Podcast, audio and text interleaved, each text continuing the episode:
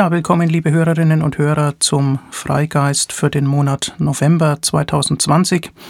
Am 1. November ist ja Allerheiligen, am 2. November ist Allerseelen, zwei katholische Feiertage vor der US-Wahl am 3. November. Und in dieser trüben Jahreszeit äh, will ich mich tatsächlich mal wieder dem Katholizismus zuwenden. Und zwar einem zentralen Bestandteil äh, der offiziellen katholischen Lehre, einem Bestandteil, der oft nicht ausreichend gewürdigt wird, das heißt, der oft nicht ausreichend kritisiert wird. Es geht um die Eucharistie, vulgo um das Abendmahl. Und diese Abendmahlsfeiern, ein zentraler christlicher Ritus, die könnte man ja ganz harmlos verstehen. Da könnte man sagen, okay, äh, da kommen Menschen, die einen gemeinsamen Glauben teilen, zusammen, um sich zu erinnern ähm, an die existenzielle Herausforderung äh, ihres, ihrer Heldenfigur ähm, Jesus von Nazareth der ja am Vorabend seiner Verhaftung mit seinen Jüngern nochmal zusammensaß und ähm, ja, Abend gegessen hat. Ähm, das ist eine zeitlos nützliche und friedliche Tätigkeit, gemeinsam essen und trinken. Äh, das kann man feierlich begehen. Das dient auch der Gemeinschaftsstiftung.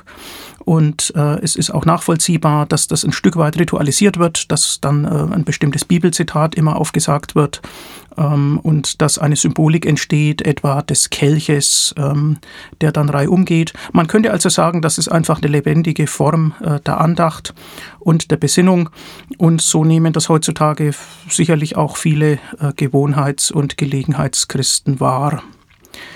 Es steckt jedoch viel mehr dahinter. Äh, der Vorgang ist bis zum Exzess metaphysisch aufgeladen und kirchenautoritär geregelt, um nicht zu sagen verriegelt. Das zeigt äh, eine essentielle Distanz, ähm, insbesondere der katholischen Lehre zur Moderne, ja überhaupt zur Neuzeit. Und das will ich im Folgenden ein wenig erläutern. Nun, die Eucharistie ist ein Sakrament ähm, katholisch eines von sieben Sakramenten, evangelisch eines von zwei Sakramenten. Dort gibt es äh, nur Taufe und Abendmahl, weil Luther eben nachgeschaut hat, was nur wirklich in der Bibel steht, hat nur die zwei gefunden. Ähm, aber katholischerseits gibt es äh, sieben Sakramente, ist also viel mehr als äh, heilig aufgeladen was da passiert. Und nun geht es äh, speziell in der Eucharistie um den Opfertod Jesu. Also der Gedanke ist ja, Jesus von Nazareth habe sich sozusagen freiwillig ähm, geopfert. Er sei für unsere Sünden gestorben. Es ist also eine äh, ja, Sünden- und Erlösungsmetaphysik. Ähm, Jesus selbst, das muss man ja immer wieder dazu sagen, wusste davon nichts. Äh, er wollte ja auch keine Kirche gründen, sondern er hatte eine Endzeiterwartung. Also er hat mit dem nahen Weltuntergang äh, gerechnet ähm, die ganze Geschichte, dass er leibhaftig auferstanden sei und äh, dass das also sozusagen das zentrale Heilsereignis ist, ähm, das ist die paulinische Theologie. Also das hat tatsächlich Paulus ähm, erfunden. Nur gut, und in diesem Zuge ist dann eben auch die Überlieferung vom letzten Abendmahl ähm, aufgeladen worden, äh, sodass also die Worte zu Brot und Wein als sein Vermächtnis äh, äh, dann nachwirken.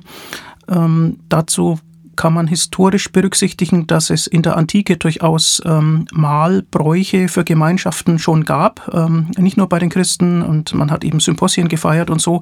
Also dass diese Art des Zusammenkommens Anklang gefunden hat, äh, ist durchaus verständlich. Seit etwa dem zweiten Jahrhundert, äh, so wird überliefert, ist der Wortgottesdienst äh, der Christen verbunden mit der Eucharistiefeier was nicht ganz selbstverständlich ist, denn dieses Abendessen äh, soll ja sozusagen am Samstagabend stattgefunden haben, wohingegen der Gottesdienst in der Regel am Sonntag früh gefeiert wird. Aber das hat man also schon früh ähm, wegen der herausragenden Bedeutung zusammengelegt. Man nennt ähm, in katholischen und orthodoxen Kontexten äh, die Einnahme ähm, äh, der Hostien, also die, die Durchführung der Eucharistie durch die Gläubigen, Kommunion und das zugehörige Verb, ähm, das droht in der Erinnerung etwas verloren zu gehen, ähm, das nennt man kommunizieren. Also kommunizieren heißt äh, gemeinsam das Abendmahl einnehmen. Äh, da ist ja ein Bedeutungswandel im Gange. Jedenfalls geht es dabei um die sogenannte Realpräsenz Christi. Also die Vorstellung ist, ähm, der auferstandene, verwandelte Christus ist tatsächlich ähm, gegenwärtig, ist äh, lebendig äh, in der Eucharistie vorhanden. Und das ist nun äh, genau äh, geregelt, äh, wie, weil dieser Vorgang ja dann so zentral ist, äh, wie der eigentlich stattzufinden hat. Also welches Brot man da zu nehmen hat. Äh, das soll nämlich aus ungesäuertem Teig sein, das heißt aus unfermentiertem Teig ohne äh, Backhefe oder Backpulver. Ähm, und auch ähm, wie das mit dem Wein ist, äh, ist natürlich äh, geregelt. Also manchmal äh, darf der durch Traubensaft ersetzt werden und manchmal aber auch nicht, ähm, weil dann das Argument gewinnt, dass man früher auch keinen Traubensaft verwendet hat, weil der nicht konservierbar gewesen ist in der Antike und solche Dinge kann man dann also diskutieren. Auch die Darreichungsformen haben sich natürlich unterschiedlich ausgebildet. Ähm, also wer teilt eigentlich aus? Wer ist dazu ermächtigt? Äh, dazu gibt es katholischerseits klare Vorstellungen. Das muss ein äh, geweihter Priester sein, ähm, der durch die Weihe äh, in der unmittelbaren Nachfolge der Jünger Jesu steht. Also das vermittelt sich ähm, über die Bischöfe, die sogenannte apostolische Sukzession, also sozusagen die, ähm, die Nachfolge im apostolischen Sinne, die darf nicht unterbrochen sein. Das muss eine ununterbrochene Linie von Weihungen sein. Also man merkt schon, welche metaphysischen Vorstellungen äh, da mitschwingen. Da geht es nicht einfach darum, sich auf die Gastgeberrolle einer netten Feier äh, zu verständigen, ähm, sondern es hat eben alles eine tiefere Bedeutung, die von weit her kommt und so weiter. Ähnlich ähm, wird umgegangen mit der Fragestellung, wer eigentlich teilnehmen darf, nämlich durchaus nicht jeder, ähm, jedenfalls nicht nach katholischer Lehre. Ähm, denn es müssen schon Menschen sein, ähm, die getauft sind und die diese Vorstellungen teilen. Und ähm, dann gibt es eben Grenzen für die sogenannte Interkommunion, also die gegenseitige Teilnahme ähm, am Abendmahl. Äh, die Protestanten sind da ja naturgemäß aufgeschlossener. Aber da die Katholiken eben ihr spezifisches, anspruchsvolles Amtsverständnis haben, ähm, äh, gilt das Ganze eben dann auch nur, ähm, wenn es von einem geweihten Priester, der die Sakramente verteilen darf, ausgeführt wird. Äh, noch schwieriger ist deswegen die sogenannte Interzelebration, nämlich das gemeinsame, also sozusagen die gemeinsame Veranstaltung äh, einer solchen Abendmahlsfeier von verschiedenen Kirchen oder verschiedenen Glaubensgemeinschaften was man als säkular denkender Mensch ja eigentlich als selbstverständlich erachten würde, äh, dass also ähm, ja, das, äh, das Zusammenkommen ähm, feierartig oder äh, die, sozusagen die Begrüßung des anderen, dass das natürlich offen gestaltet wird. Aber wenn die Metaphysik dazu kommt, dann ist es eben nicht mehr so offen. Diese Realpräsenz wird, das ist ganz lustig, ausdrücklich nicht als Magie verstanden, denn der Priester darf Christus nicht beliebig herbeirufen, sondern das ist eben alles ähm, geregelt. Äh, das muss im Rahmen ähm, eines Gottesdienstes ähm, äh, stattfinden und, äh, und auch nur einmal am Tag und, und so weiter. Also ähm, man wollte eben nicht im Mittelalter, dass, ähm, dass sich die Priester da in ihrem Verhalten verselbstständigen. Ja, und was dann da also an entscheidender Stelle im Gottesdienst passiert, ist die sogenannte Wandlung. Ähm, nicht zu verwechseln mit dem, was Juristen kennen, die Wandelung im Sinne von äh, Rückerstattung eines Kaufpreises bei fehlerhafter Ware. Darum geht es hier nicht, ähm, sondern es geht darum, dass Brot und Wein durch die Konsekration, durch die Konsekrationsworte ähm, sozusagen heilig äh, gemacht werden. Konsekration heißt Übertragung einer Person oder Sache in den sakralen Bereich ähm, im Rahmen einer liturgischen Handlung.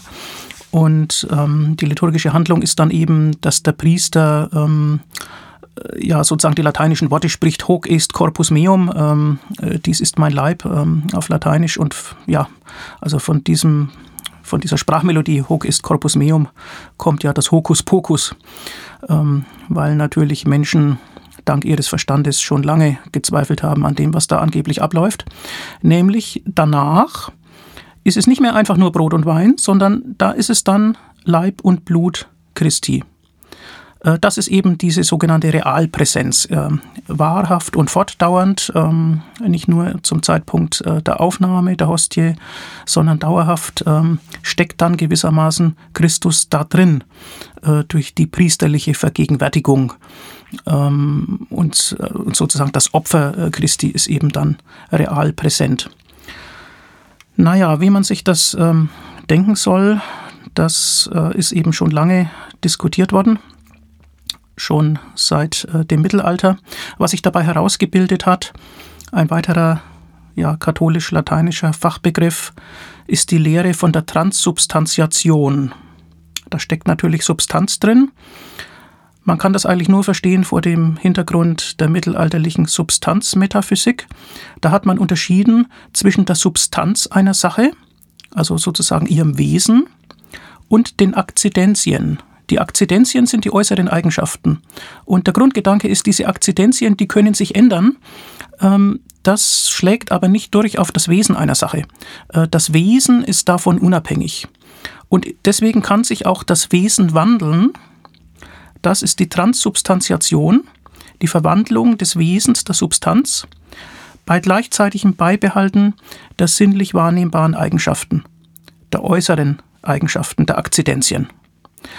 Und ja, auf diese Weise, und das ist natürlich sagenhaft äh, aus unserer heutigen Sicht, ähm, auf diese Weise macht man aus einem unproblematischen Vorgang, nämlich äh, es sind Brot und Wein vorhanden und da spricht einer was und natürlich bleiben Brot und Wein, äh, wie sie waren. Äh, daraus macht man jetzt zwei wunderliche Probleme, nämlich zum einen, ähm, wie und wieso geschieht ein derart fundamentales ähm, Ereignis, dass sich das wandelt? Und zweitens, wie und wieso kann es sein, dass man das gerade nicht wahrnimmt, sondern dass die Eigenschaften, Geschmack und Aussehen und Farbe von Brot und Wein, obwohl es ja wesenhaft was anderes geworden ist, trotzdem so bleiben, wie sie vorher waren. Wahnsinn. Ja, und diese Auffassung ist zum ersten Mal lehramtlich festgeschrieben worden 1215 im vierten Laterankonzil, ähm, also zu einer Zeit, ähm, die man heute bei intellektuellen Fragen nicht mehr als die ausschlaggebende betrachten würde. Ähm, aber da hieß es eben, die Transubstantiationslehre sei die orthodoxe Position und es war damals eben schon Ergebnis ähm, vorangegangener Streitigkeiten. Man hat dann gleich die sogenannte Konkomitanz mitgeregelt. Das bedeutet, dass sich zwar das Brot in den Leib und, das, und der Wein in das Blut verwandelt. Ähm, das ist ja aufgrund äh, der Aggregatzustände auch naheliegend. Aber beides sei innerlich immer schon verbunden, so dass Christus in beiden gegenwärtig sei. Äh, das ist ganz praktisch, weil man dann mit voller Wirkung äh, die Eucharistie auch feiern kann, wenn nur eins von beiden dargereicht wird. Ja, also Blick in die Geschichte. Wie ging es weiter? Über die Jahrhunderte irgendwann kam die Reformation. Und als Reaktion auf die Reformation und auf die im Gange befindliche Kirchenspaltung im Heiligen Römischen Reich deutscher Nation wurde das berühmte Konzil von Trient einberufen. Das Konzil von Trient, das Tridentinum, Tridentum ist der lateinische Name für Trient, ähm, das ja, sollte auf deutschem Boden stattfinden, deswegen hat man Trient gewählt. Ähm, die Grenzen haben sich seither etwas verschoben. Und das hat ähm, gedauert von 1545 bis 1563. 18 Jahre, aber es ist keineswegs diese 18 Jahre durchgehend getagt worden, sondern es gab äh, drei Phasen, sozusagen drei Sitzungsperioden und auch mal ausgelagerte Beratungen in Bologna. Und ähm, also es wurde mal fast zehn Jahre äh, Pause gemacht. Und dann das Ganze eben wieder eröffnet. Das hing immer auch ab ähm, von politischen Randbedingungen und von den Interessen einzelner Päpste. Aber jedenfalls äh, die generellen Hauptthemen ähm, dieses Konzils waren natürlich Umgang mit dem Protestantismus ähm, und auch die Frage, inwiefern die katholische Kirche denn Reformen einleiten solle und einladen, einleiten müsse. Und besonders diskutiert ähm, wurde das Sakramentsverständnis. Alle sieben Sakramente wurden behandelt. Man hat getagt in Sessiones, also in Sitzungen. Und ähm, in der zweiten Tagungsperiode des Konzils 1551-52 ist dann auch die Eucharistie zum Thema geworden. Und in Sessio 13 ist das Eucharistie-Dekret verabschiedet worden. Und da hat man nochmal ausdrücklich die Realpräsenz Jesu bestätigt. Und man hat die Lehre verurteilt, dass er etwa nur beim Empfang der Eucharistie, nur bei der Kommunion gegenwärtig sei, sondern die geweihte Hostie, ähm, ja, da bleibt er sozusagen drin und das ähm, hat ja dann auch Auswirkungen. Geweihte Hostien äh, werden im Katholizismus ähm, dann auf Altären präsentiert, im Tabernakel und äh, werden bewacht und äh, gelten als das Allerheiligste, werden auch angebetet. Ähm, das hat man also nochmal ausdrücklich bestätigt und man hat den Begriff Transsubstantiation äh, sozusagen als theoretische Erklärung festgelegt. Dazu ein Zitat, Originalton äh, Konzil von Trient. Durch die Konsekration des Brotes und Weines geschieht eine Verwandlung der ganzen Substanz des Brotes in die Substanz des Leibes Christi, unseres Herrn, und der ganzen Substanz des Weines in die Substanz seines Blutes. Diese Wandlung wurde von der Heiligen Katholischen Kirche treffend und im eigentlichen Sinne Wesensverwandlung genannt. Also Transubstantiation, Zitat Ende. Ja, diese Auffassungen ähm, haben schon in der Vergangenheit großen Geistern Schwierigkeiten bereitet. Ich erinnere in diesem Zusammenhang daran, dass Galilei, der große Galileo Galilei, der ja ähm, die Forschungsmethodik der Physik entscheidend äh, beeinflusst hat und der die Auffassung vertreten hat, ähm, die Sprache der Natur sei die Mathematik und äh, man könne die Gesetze erkennen, indem man ja, Experimente macht und aus den Wirkungen ähm, eben auf die Naturgesetze schließt. Äh, der große Galilei wurde ähm, anonym angezeigt und zwar aufgrund einer Schrift, die 1622-23 erarbeitet wurde, Il Saggiatore, die Goldwaage. Da hat er sich mit astronomischen Phänomenen auseinandergesetzt. Und er wurde dann anonym angezeigt wegen Atomismus. Äh, denn der Atomismus sei ein Verstoß gegen die Auffassungen zur Eucharistie, wie sie im Tridentinischen Konzil festgelegt wurden. Ähm, man kann dieses Spannungsfeld verstehen, denn Atomismus heißt ja, die Materie ist aus erforschbaren Bausteinen zusammengesetzt. Und es ist natürlich nicht so, dass dann ein Wesen der Dinge unabhängig von den äußeren Eigenschaften äh, noch hinein interpretiert werden kann, sondern es ist gerade umgekehrt. Äh, an äußeren Eigenschaften und Wirkungen äh, kann man erkennen, wie die Materie aufgebaut ist. Äh, zum Glück ist dieses äh, ja, ist es nicht zu einem Verfahren dann äh, gekommen, sondern es ist durch ein Gutachten niedergeschlagen worden. Denn Galilei hatte damals in hohen katholischen Kreisen äh, durchaus noch Freunde. Das war etwa zehn Jahre vor dem berühmten Prozess, der dann gegen ihn geführt wurde. Ja, nun könnte man ja sagen, das ist alles lange her, das ist doch Schnee von gestern, was da in früheren Jahrhunderten mal irgendwie behauptet wurde. Ähm, nur, man muss bedenken, diese Beschlüsse wurden niemals geändert. Das gilt alles heute noch. Und tatsächlich wurden dann im 20. Jahrhundert hm, Ideen entwickelt, innerhalb der katholischen Dogmatik das Ganze etwas anders aufzufassen unter den Begriffen Transsignifikation oder Transfinalisation statt Transsubstantiation. Das heißt also nur die Signifikanz des Ganzen, die Bedeutung ähm, soll gemeint äh, gewesen sein, nicht eine Umwandlung der Substanz. Dem wurde allerdings ein Riegel vorgeschoben, mehrfach. Äh, Papst Pius XII. hat 1950 in der Enzyklika Humani Generis ähm, diesen Transignifikationsgedanken äh, verworfen und 1965 hat dann Papst Paul VI. in seiner Enzyklika Mysterium Fidei, also das Mysterium des Glaubens, darauf hingewiesen, dass solche Vorstellungen zwar das Glaubensgeheimnis der Eucharistie ergänzend erklären könnten, ähm, dass das aber nicht unter Verzicht auf den traditionellen Begriff äh, geschehen dürfe. Und äh, dann gab es noch mal 1987 eine ähnliche Stellungnahme des päpstlichen Rates für die Förderung der Einheit der Christen, also des zuständigen Gremiums. Äh, die Bezeichnungen sind ja auch immer sind ja immer toll, fast hätte ich gesagt göttlich, ja.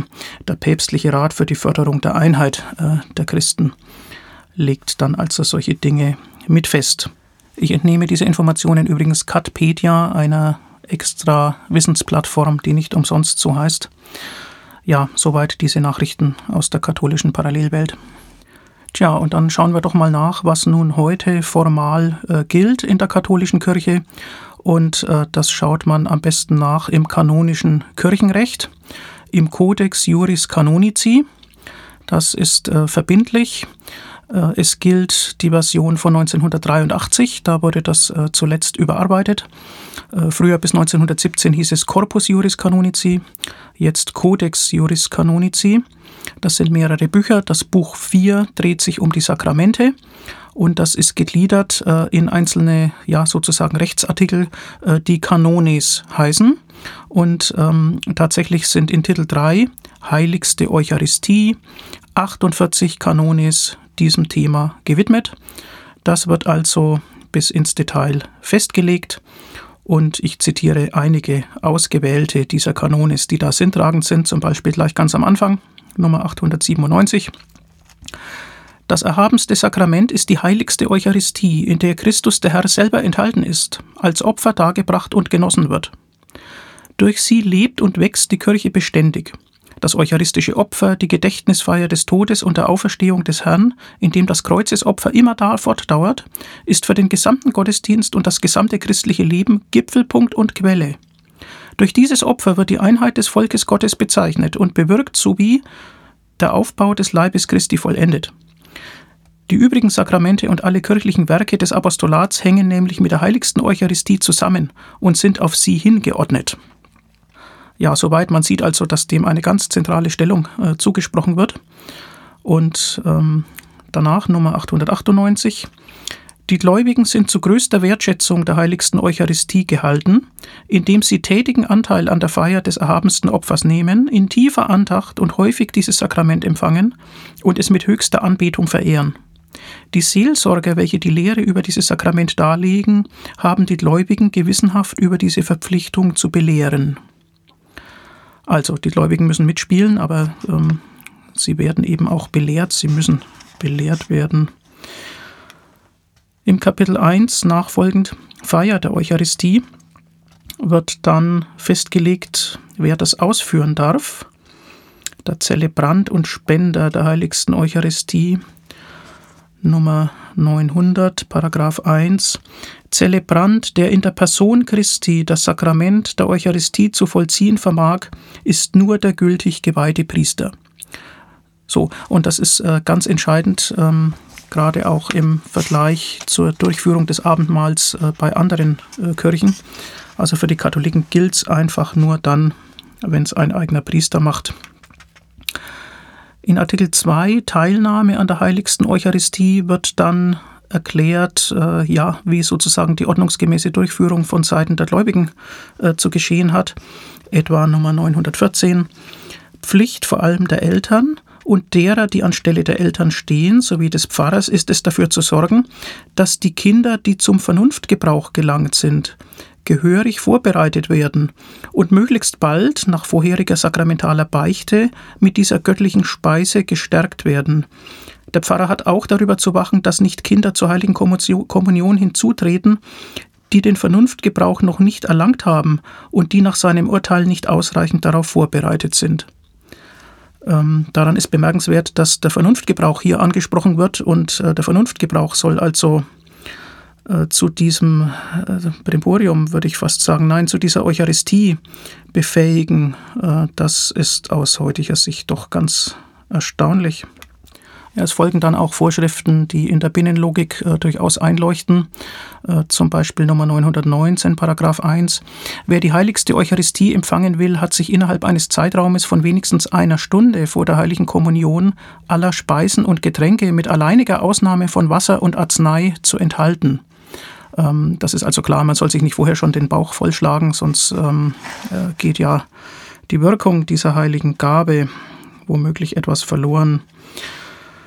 Es gibt dann in Artikel 3 Riten und Zeremonien der Feier der Eucharistie Vorschriften, die recht kleinteilig werden, zum Beispiel Nummer 924, Paragraph 1. Das hochheilige eucharistische Opfer muss mit Brot und Wein, dem ein wenig Wasser beizumischen ist, dargebracht werden. Paragraph 2. Das Brot muss aus reinem Weizenmehl bereitet und noch frisch sein, sodass keine Gefahr der Verderbnis besteht. Paragraph 3. Der Wein muss naturrein und aus Weintrauben gewonnen sein und darf nicht verdorben sein. Ja, das leuchtet ein, das ist sozusagen eine Art Reinheitsgebot für das Abendmahl. Ja, und wie gesagt, ist auch die metaphysische Erzeugung des Ganzen streng geregelt, äh, etwa Nummer 927. Auch im äußersten Notfall ist es streng verboten, die eine Gestalt ohne die andere oder auch beide Gestalten außerhalb der Feier der Eucharistie zu konsekrieren.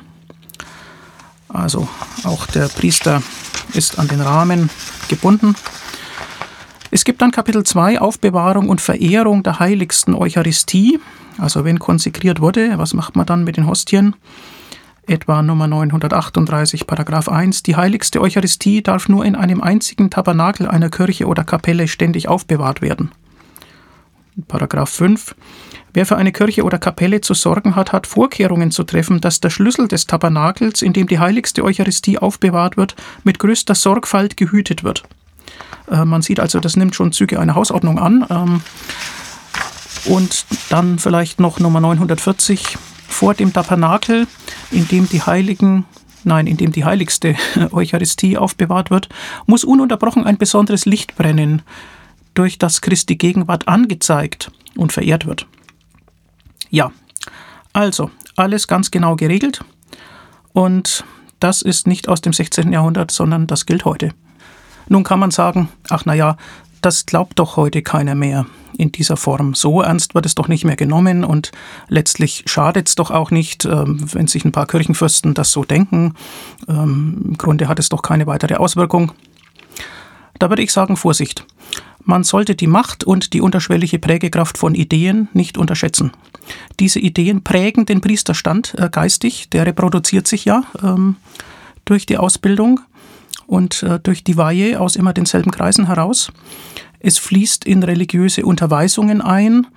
Ähm, es sabotiert einfach den erforschenden Weltzugang, der ja aus einer Rückkopplung von Empirie und Rationalität äh, besteht, also im kritischen Hinterfragen von Behauptungen, deren äh, Auswirkungen dann äh, geprüft werden können.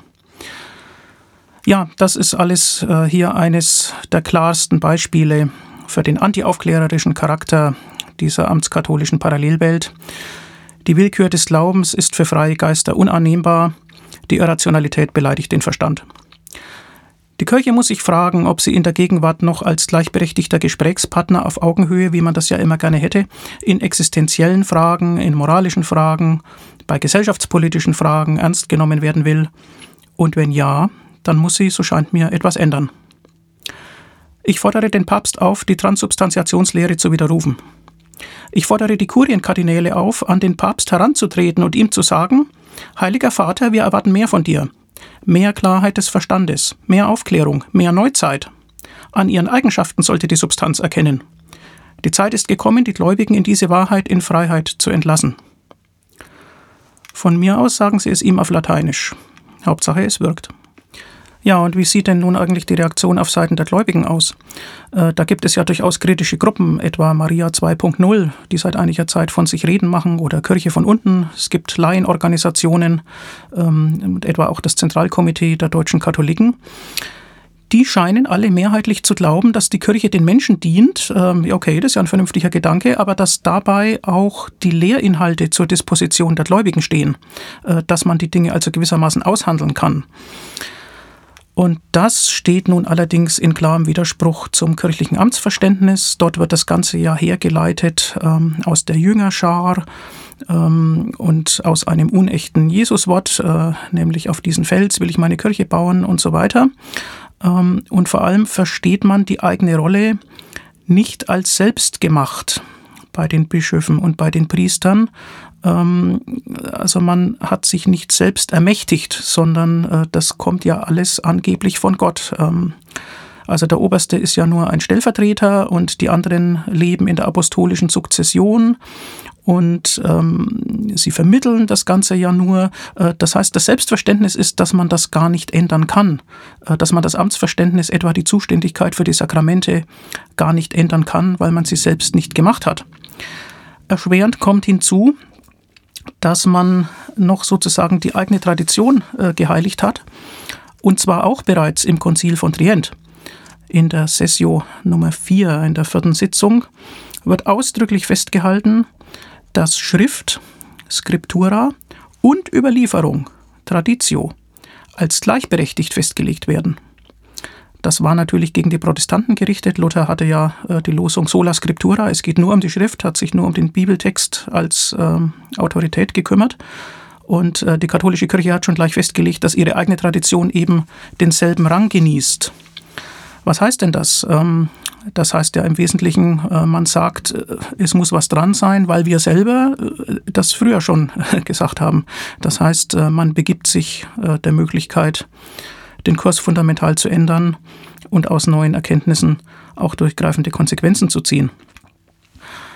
Nun ja, wenn das denn so ist, dann wird es da auf absehbare Zeit keine Verständigung geben und dann muss man fragen, ob es denn nicht naheliegend wäre, dass es nicht etwa nur eine Abwendung Einzelner von der katholischen äh, Kirche gäbe, etwa durch Kirchenaustritt, das findet ja statt, sondern äh, dass etwa ganze Organisationsebenen sich abwenden dass etwa Priester sagen, ich vertrete das nicht mehr mit, oder dass man sich äh, von einem Bischof lossagt, oder dass etwa ein Bischof selbst äh, eine andere Linie vertritt und die dann auch durchhält, unabhängig von der römischen Zentrale.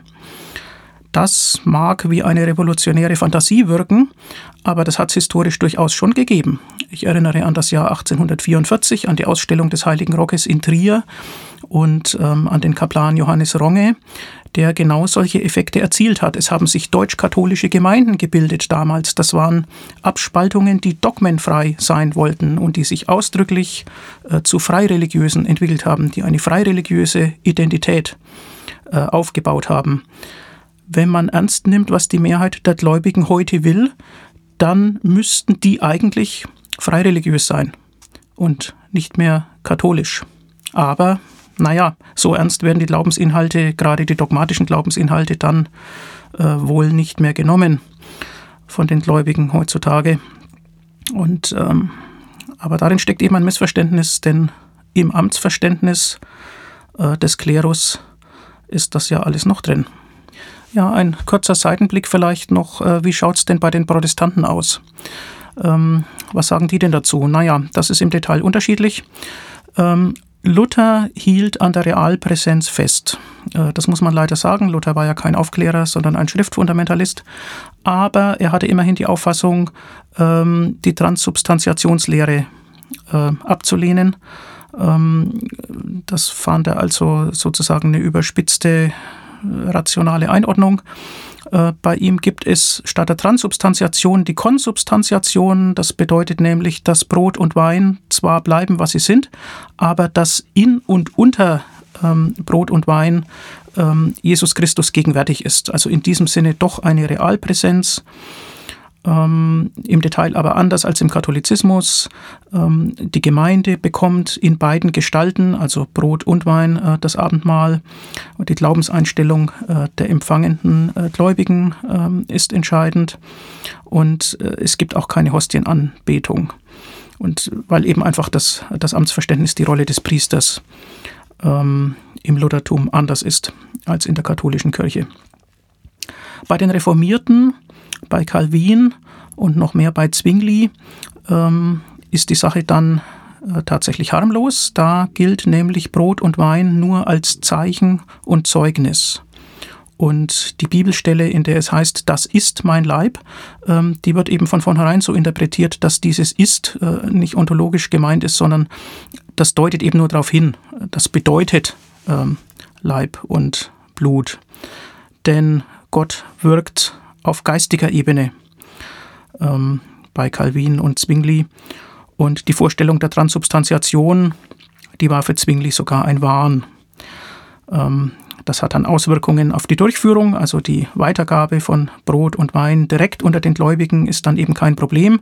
Ähm, das ist nicht wie im Katholizismus so, dass es, wenn es nicht direkt vom geweihten Priester kommt, sozusagen nicht gilt, ähm, sondern es hat ja nur eine symbolische Bedeutung. Deswegen darf auch ein ganz normaler Tisch verwendet werden statt einem Altar und ähm, gibt auch hier natürlich keine Hostienanbetung. Das ist alles ein anerkennenswerter Schritt Richtung Vernunft. Vielleicht noch ein äh, Wort dazu, wie in der Ökumene mit solchen Problemen umgegangen wird. Ähm, es gibt natürlich Kreise in beiden Kirchen, die da eine Verständigung möchten und ähm, ja, die das sozusagen als äh, veraltende Dogmatik äh, betrachten, die nicht eine gemeinsame Zukunft behindern äh, sollte. Es ähm, gibt einen Text mit dem Titel Gemeinsam am Tisch des Herrn vom Ökumenischen Arbeitskreis evangelischer und katholischer Theologen in Deutschland. Und ähm, diese Vorstöße sind allerdings auf ein klares Niet aus dem Vatikan äh, getroffen. Ähm, eine gegenseitige Einladung zum Abendmahl gilt als nicht zu verantworten, so betonte Kardinal Kurt Koch erst im September diesen Jahres. Äh, Koch ist Präsident des Päpstlichen Rates zur Förderung der Einheit der Christen. Und er weist darauf hin, dass das Verständnis von Eucharistie und das Amtsverständnis eben zu verschieden sei, als dass man offiziell und etwa auf Kirchentagen ein gemeinsames Abendmahl einnehmen könne. Ja, so schaut's aus in der Ökumene und ähm, die Menschen, die ein Interesse daran haben, mögen daraus ihre Konsequenzen ziehen. Ich bleibe jedenfalls dem säkularen Humanismus treu. Ähm, ich empfehle zur Entzauberung Obladen als Trägersubstanz für Makronen äh, und Lebkuchen. Ähm, das scheint mir angemessen äh, zu sein, sowohl für die Substanz als auch für die Akzidenzien. Ich denke, es wird noch eine ganze Zeit dauern, äh, bis dieser Gedanke Eingang findet in den Codex Juris Canonici. Ich trete ein für die freie Darreichung von Lebkuchen zur Stärkung in der finsteren und nasskalten Jahreszeit. Gerne auch mit Glühwein dazu. Ich empfehle diese heitere und ermutigende Praxis. Danke fürs Zuhören. Bis zum nächsten Mal.